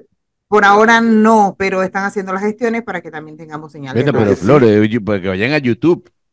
Sí, sí, ya los invité a YouTube. Lo que sí me estaban explicando es que en la carretera hacia Colón, donde Flor le disgusta que estén siempre en reparación, En reparación. mantenimiento, No mantenimiento. también la van a poder escuchar a lo largo de la carretera hacia Colón. Como el corredor, Flor, ¿no? Siempre en reparación. Corredor sur. El tramo No, marino. Oiga, sí. El tramo ¿Qué? marino, ¿no? Este tipo se le ha pegado todo lo malo de los panameños. oiga, los panameños. eh, eh, Si no, impara- si no hay reparación, si no hay mantenimiento es malo, pero si hay mantenimiento también es malo. estoy imparable. Tres días consecutivos de invitados de las siete y media de la mañana y hay todos los días un problema. ¿Y hoy qué pasó? Eh, Ya cuadré para eh, la próxima semana va a estar acá con nosotros. Eh, alguien- no le estoy diciendo porque mire la hora que es y nuestro invitado no entra. Era eh, o es, porque yo todavía tiene la oportunidad de entrar, el ministro de Desarrollo Agropecuario, el señor Augusto Valderrama, está invitado para, estaba invitado para las 7 y 20 de la mañana y esta es la hora en que no se conecta. El relacionista público dice que está tratando de localizarlo. Entonces, lo que le digo es que ya llevo tres, porque la semana pasada hubo alguien que tampoco se conectó. Ayer no se pudo conectar Saúl Méndez, o se conectó y no sé qué problemas tenía con la cámara y el audio, y hoy no aparece el ministro. Pero No la quieren, Flor. No la quieren. no sé, algo está pasando. Y entonces acá me dice, acá me dice alguien de Tocumen, Gonzalo, que hay que rescatar también la gestión de Tocumen S.A. Ah, sí. No, pero eh, no ponga a Gonzalo a hablar de aeropuerto porque Le da Por una favor. vaina. Le Por da una favor. vaina. Por lo favor. cierra él. Por favor. Si es por él, lo cierra. No, tampoco así, Leonardo, pero al César lo que es el César, ¿no? Hay que Al aplaudir César las buenas gestiones y hay que rechazar las malas. Oiga, lo que sí que eh, las dos últimas veces que, que me ha tocado viajar, eh, obviamente todas las, eh, usted llega, si va a viajar por Copa, que es como generalmente yo viajo con Copa, hay que ir a la T2, Pero me toca la última puerta de la T1. O sea, tengo que llegar con tiempo para poder echar esa caminada, porque son No, como bueno, es que yo, no me, yo no me quejo de eso, Flor, porque cuando usted va a, a París tiene que caminar Sí, cinco caminar mucho. kilómetros. O sea, no me quejo de lo grande que es el aeropuerto Vaya y lo Turquía bonito. también. Exacto, yo me No, quejo de la, falta, de la Sí, falta duda. de, de, de, mm, de cuidado que hay, sobre todo en la T1, ¿no? Eh, y todavía hay, por ejemplo, en esa, eh, a ver, me tocó la última puerta, la última vez también, pero me tocó regresar a buscar un baño cercano porque el, de la, el, el último está inhabilitado. Y la vez anterior, que fue hace como tres meses que viajé, también estaba inhabilitado. O sea, ¿por qué tanto tiempo un baño inhabilitado? Cuando hay como cuatro o cinco puertas, y no seis. Pero el profesor dice que nosotros jodemos por joder. No sé, me parece que es mucho tiempo un mismo baño inhabilitado cuando hay tanta gente en ese aeropuerto. El que habló del aeropuerto no va a querer hacer más comentarios. Le hago una consulta, profesor. según oyente, ¿cómo se va a llamar la nueva emisora? Que se calme, dile que se calme. Todavía estamos en misterio. Tranquilidad total. Oiga, me dicen acá que a RM lo pueden inhabilitar el 4 de mayo y aparecer en papeleta y está inhabilitado. Sí, Así es. sí, puede aparecer en la papeleta, pero va a estar inhabilitado. El tema ahí es cómo le dices a esa población el 4 de mayo que iba a votar por este candidato que aunque ahora, ahora sí lo vota va a ser nulo. Pero por eso le estoy diciendo que el, el Tribunal Electoral, en mi opinión, va a esperar hasta el último minuto para, para imprimir esa papeleta eh, de candidatos a presidente, porque para evitar precisamente eso, porque siendo Martinelli como es, si él lo inhabilitan, que creo que eso no va a ocurrir así como lo está diciendo el oyente, si él lo inhabilitan y ya la papeleta está hecha. Además, lo responsable del tribunal, si ya la papeleta está hecha y lo inhabilitan, bótalas, quémalas y manda a hacer unas nuevas. Eso es lo que, es lo que corresponde. Pero supongamos que no ocurre, que la, que la papeleta aparece con el nombre Martinelli y está inhabilitado, que no creo que ocurra eso. Él es tan perverso que él va a salir a hacer campaña y a pedir votos. Que aunque estoy inhabilitado, voten por mí para demostrar que yo soy el que más votos voy a sacar y que van a hacer frente a eso. Pero yo le reitero, yo creo que eso no va a ocurrir. Si él aparece en la papeleta es porque quedó habilitado para estar en la papeleta. Yo creo que el Tribunal Electoral y bueno, muy particularmente el magistrado Eduardo Valdés Escofri, por razones obvias, es el que más experiencia tiene dentro del Tribunal Electoral y ellos tienen muy bien calculados los tiempos. Así que yo no creo que va a ocurrir eso.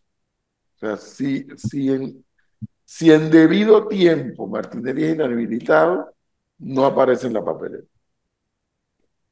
Otra cosa es que lo inhabiliten en agosto.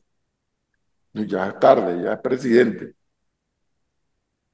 Por eso creo que no va a imprimir eso de allá para allá.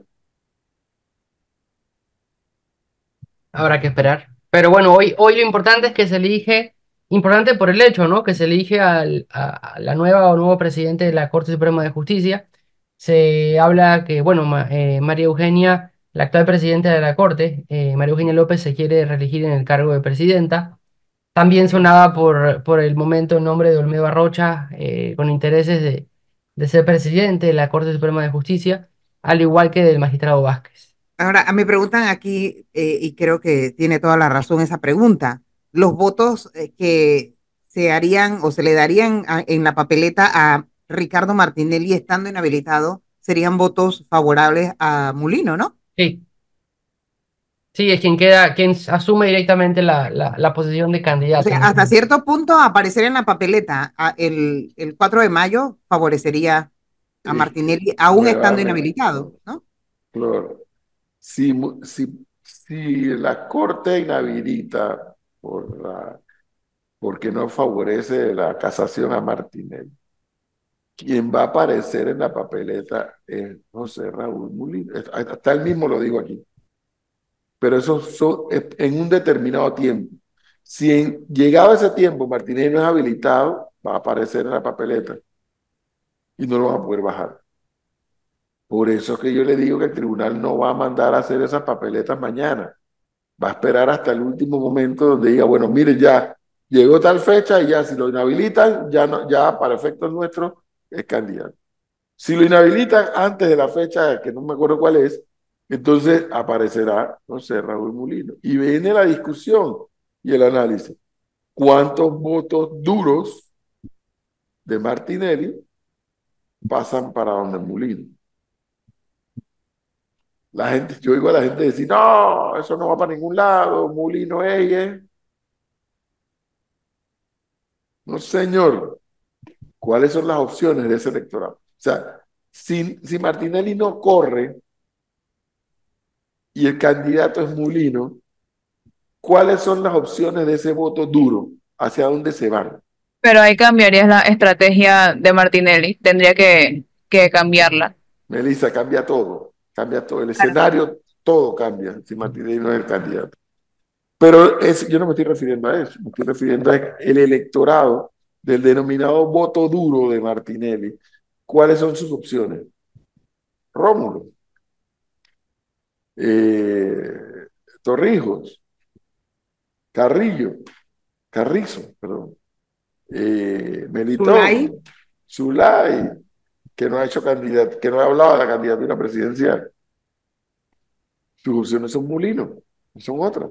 Sí, porque la misma Zulay Rodríguez, que ahora es candidata a, alcaldesa de San Miguelito por realizando metas, ella ha dicho que, que es, bueno, ha manifestado y su foco está puesto en la alcaldía.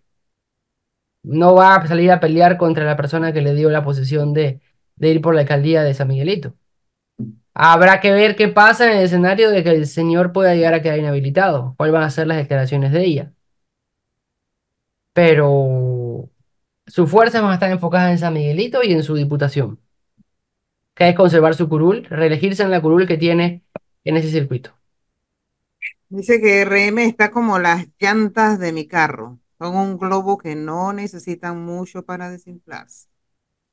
Bajo la premisa que la papeleta se imprimiera a último minuto, entonces Arrocha también podrá hacer alguna jugada de adhesión a otro candidato, aun cuando solo sea de apoyo político, profesor. Eso es lo que yo no entendería por qué Arrocha lo haría.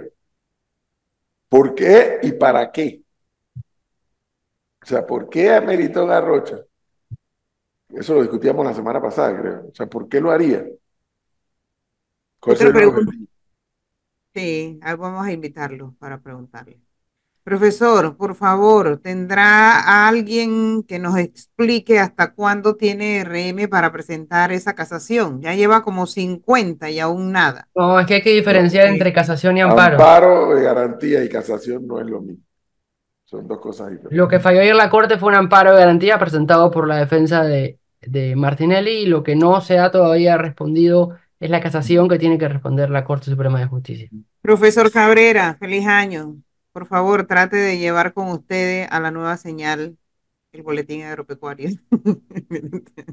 Está pidiendo que cerró el programa.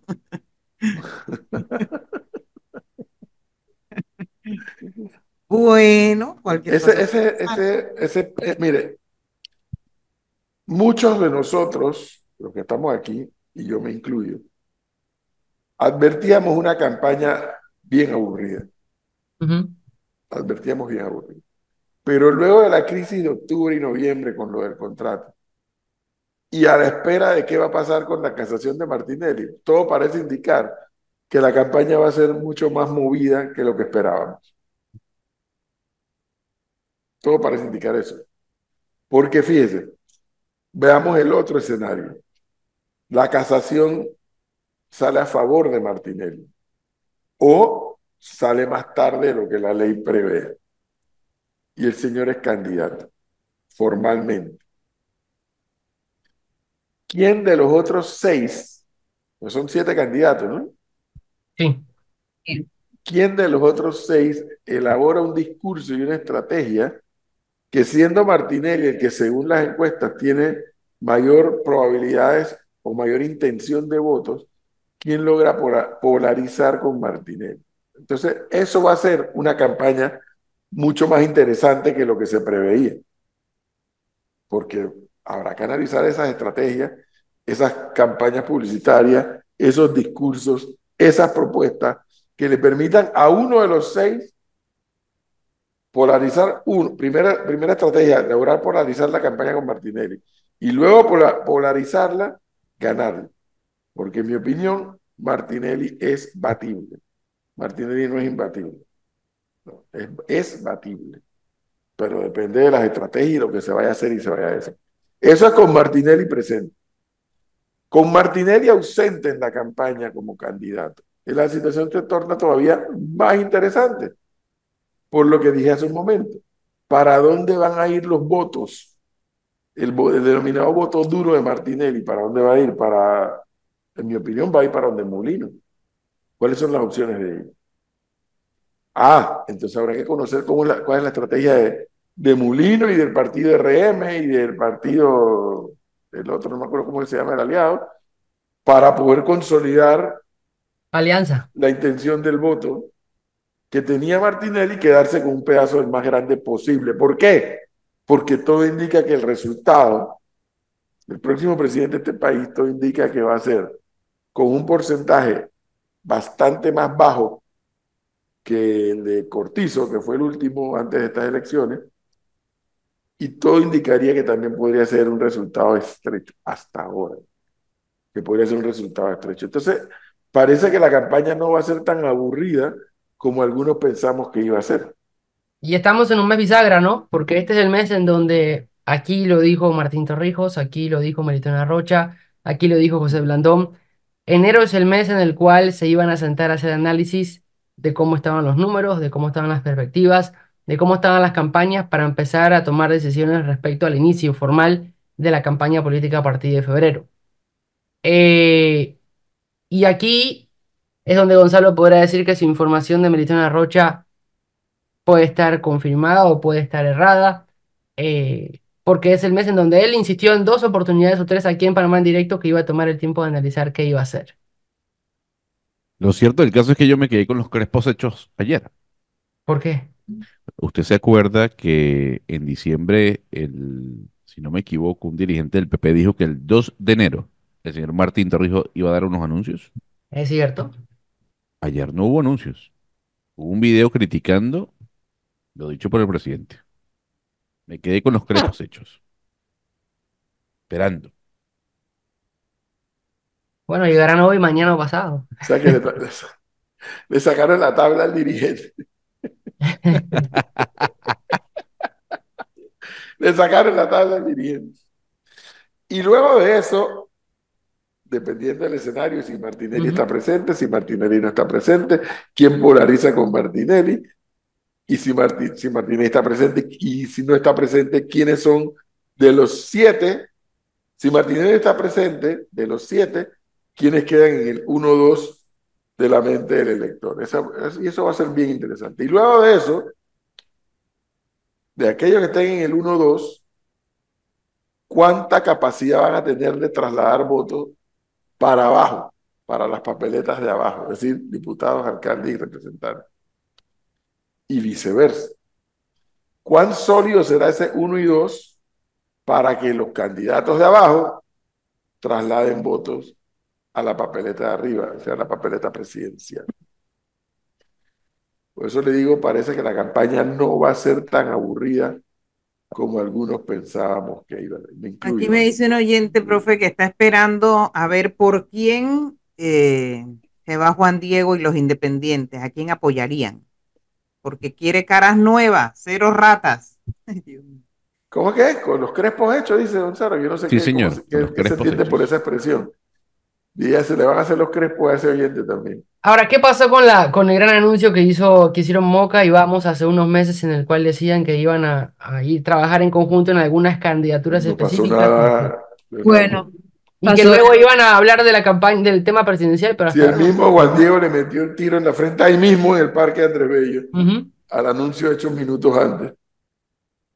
No pasó nada. Pero, pero lo que anunciaron, ¿pasó o no pasó? No. Lo que, Yo- lo, lo- lo no que hay ha nada. pasado, lo que ha pasado es que directamente hay espacios políticos en donde Moca no va a postular para que se postule, para que estén los candidatos de Vamos y no competir contra los candidatos de Vamos. Y hay espacios donde Vamos no postula que van a apoyar a candidatos de Moca. Pero no creo que son, sean muchos. son, claro, son eh, puestos de elección popular específicos, no todos. son muy pocos. Sí, no, no creo que sean muchos. Profesor, ¿por qué Panamá está construyendo dos museos deportivos grandes? Uno al final de la cinta costera, que es el Museo del Boxeo, y el otro al lado del Centro de Convenciones de Amador, Museo del Deporte.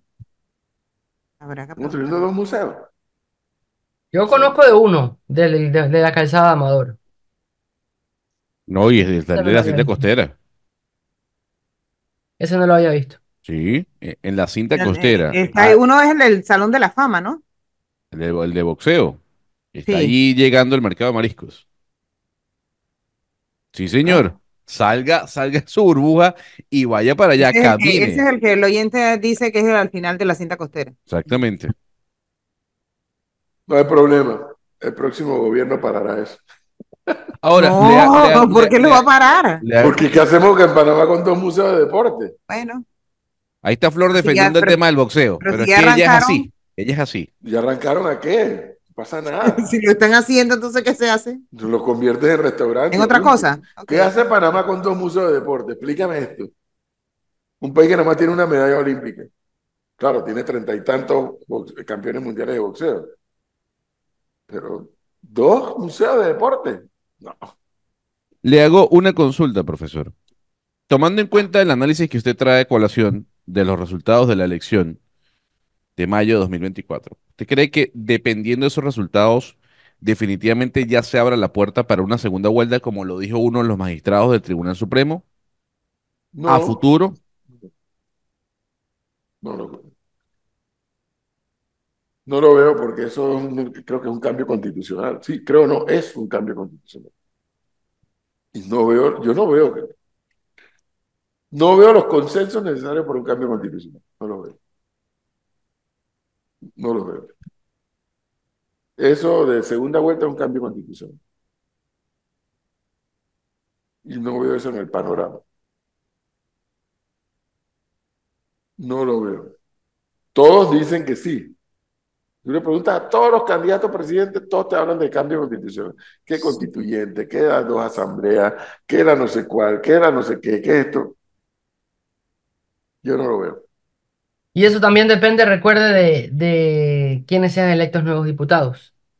Porque las reformas que se hagan en, en el Comité de Reformas Electorales entre el Tribunal Electoral y quienes participen, luego pasan por la Asamblea y van a poder ser modificadas por los diputados, dice, para luego ser sancionadas por el presidente. y dice Aristides Moreno que segunda vuelta para aquí. Ese es el sistema que tiene. Una sola vuelta y ya. ¿Segunda vuelta para qué? Dios santo. Dios mío.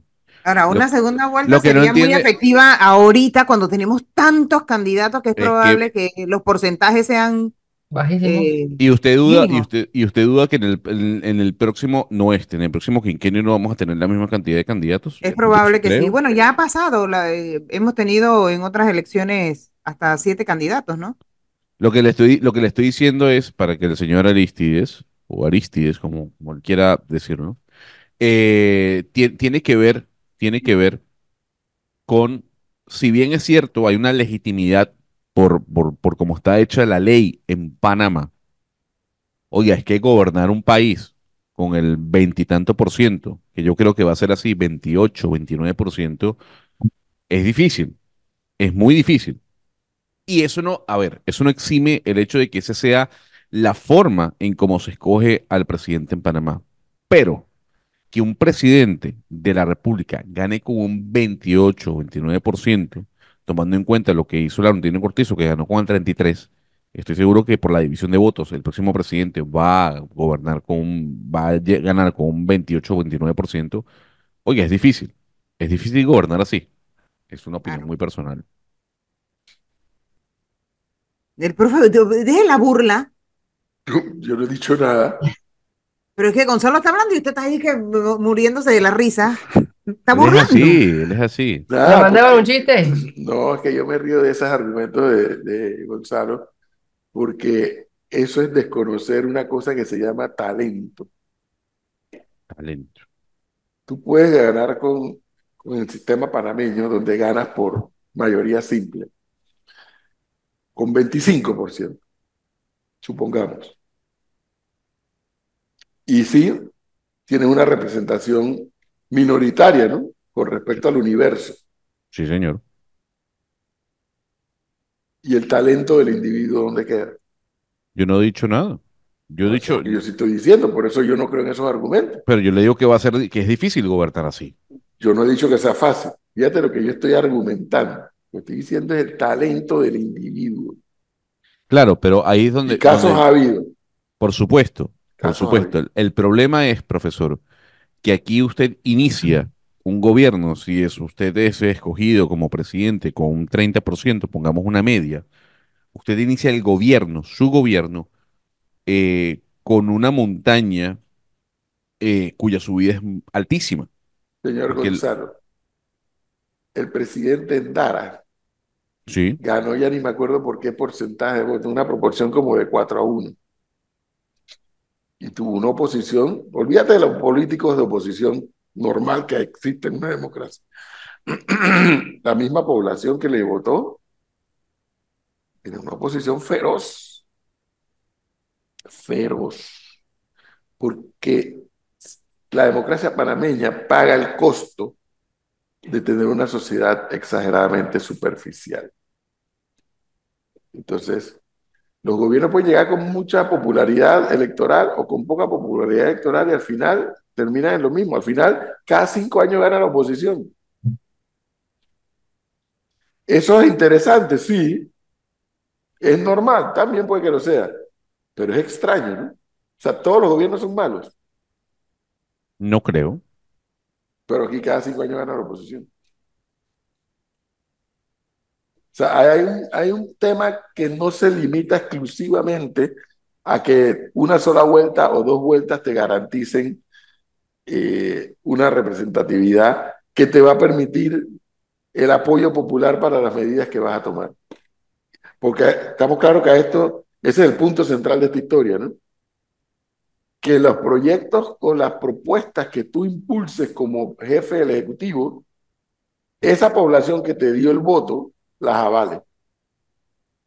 Y eso no es así. Porque la población también tiene claro que no entrega un cheque en blanco. Y como transitamos de democracia a democratismo, entonces esas consecuencias se pagan y se pagan caro. Muy caro. Muy caro. Me dice por aquí el, el colega y amigo Lemos Jiménez que el, gimna- el museo de la cinta costera del boxeo va a ser gimnasio y museo. Está pensado para poder preparar atletas en torno al boxeo y demás. ¿Y por qué meten un boxeo y un gimnasio y un museo en, en, en la cinta costera? Porque eso originalmente iba a ser para restaurantes. No sabría decirle. Pero Gente con recuerde, ideas, ¿no? recuerde que la cinta estaba, estaba todavía bajo el mando y mantenimiento del Del MOP, Ahora, Pero lo eso lo está sigue- desarrollando creo que Pandeportes, no el MOP.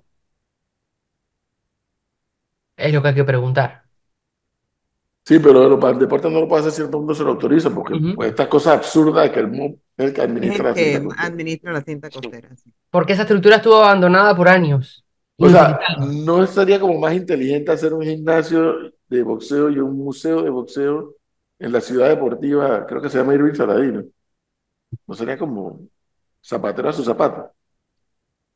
Sí, lo del gimnasio es importante porque usted sabe que aquí se entrena mucho, se practica mucho boxeo. Y como bien usted decía hace un rato, es uno de los deportes que más gloria le ha dado a este país, con más de 30 campeones mundiales. Entonces se requiere de un gimnasio para Pero el- entrenan boxeo, porque los que hay ahorita, yo no sé si a ustedes, alguno de ustedes ha ido alguna vez, son una cosa pero desastrosa. Pero a ver, Flor, le voy a decir lo siguiente. Porque yo sé que el tema del boxeo a usted le duele. Y cada vez que hablamos de un tema de boxeo, usted sale Bueno, lo vivo de cerca, Gonzalo. lo vivo Perfecto. de Es cerca. que nadie, es que, es que nadie, nadie en lo absoluto, nadie está criticando la creación de No, un no. gimnasio y menos de un boxeo, de un museo del boxeo, por las glorias que ha dejado este país. No obstante, oiga, la cinta costera es un lugar turístico. Sí, que habría tiene que que ver- preguntarle por qué lo hicieron ahí, exacto. ¿Qué tiene que ver eso? Nah, ¿Por está- qué, está y, por qué, de y por lugar. qué gimnasio y, y- y museo a la vez? No sé. Totalmente fuera de lugar. ¿Cuál es la explicación que hay para eso? No. Porque sí Yo es me- cierto lo que dice Flor, lo, lo- lo del gimnasio ese que está ahí en calle Q, frente al Juan Demóstenes, eso es una vergüenza. Para un país que, eh, que esa disciplina deportiva le ha dado treinta y tantos campeones mundiales, eso, eso es una vergüenza, eso es real. Eso es verdad. Dicho eso, busca la ubicación. El deportista, Flor, el muchacho que quiere ser deporte, béisbol, fútbol, voleibol, boxe, va a ir donde pongan el gimnasio. A donde lo pongan va a ir. Pero eso no significa que se lo vas a poner en lugares o inhóspitos o complicados para llegar. No tiene sentido. ¿Qué más sentido que la ciudad deportiva? ¿Qué más sentido que eso? Acá me dicen, sí, es que está muy mal ubicado allí, ¿dónde se va a estacionar la gente o dónde van a dejar a los turistas cuando visiten? Es que, es que volvemos a decir, nadie critica el hecho de la construcción del mismo. Creo que es necesario, sobre todo tomando en cuenta lo que usted menciona, Flor, el estado en el que están los gimnasios dedicados al boxeo y sobre todo un museo que le rinda homenaje a las glorias de este país en dicho deporte. Eso se aplaude, eso no se reprocha. La consulta es que tiene que hacer un gimnasio de boxeo y un museo de boxeo en la cinta costera. Según agrega el colega y amigo Lemos Jiménez, que la Asociación Mundial de Boxeo está apoyando en la construcción del gimnasio y, Aplauso de pie. y museo y que, y que estuvo inclusive el presidente de la AMB en Pero es que, pero es que nadie está diciendo lo contrario. Excelente. Muy bien. Muy bien. Es que, es que nadie está diciendo lo contrario. Yo creo que hay que rescatar lo que se está haciendo y es válido según el conocimiento que tiene Flor y que nos trae la realidad de los museos de boxeo o museos no, los centros de entrenamiento de boxeo. Horrible. Nadie está criticando eso. La pregunta que se está haciendo es, ¿por qué a pasos del mercado de mariscos en donde se debió haber construido un restaurante? Yo no sé. Se pone un Es que esa gimnasio era la idea original. Lo que me dice Hipólito acá es que lo están haciendo allí porque en ese lugar quedaba la- el antiguo gimnasio del Marañón. Es que el Marañón no existe. Ya el Marañón no existe. O sea, si fuera esa la, la- la- el- la motivación. No, pero tranquilo. El próximo gobierno para esa obra y manda la banda para otro lado. Usted verá.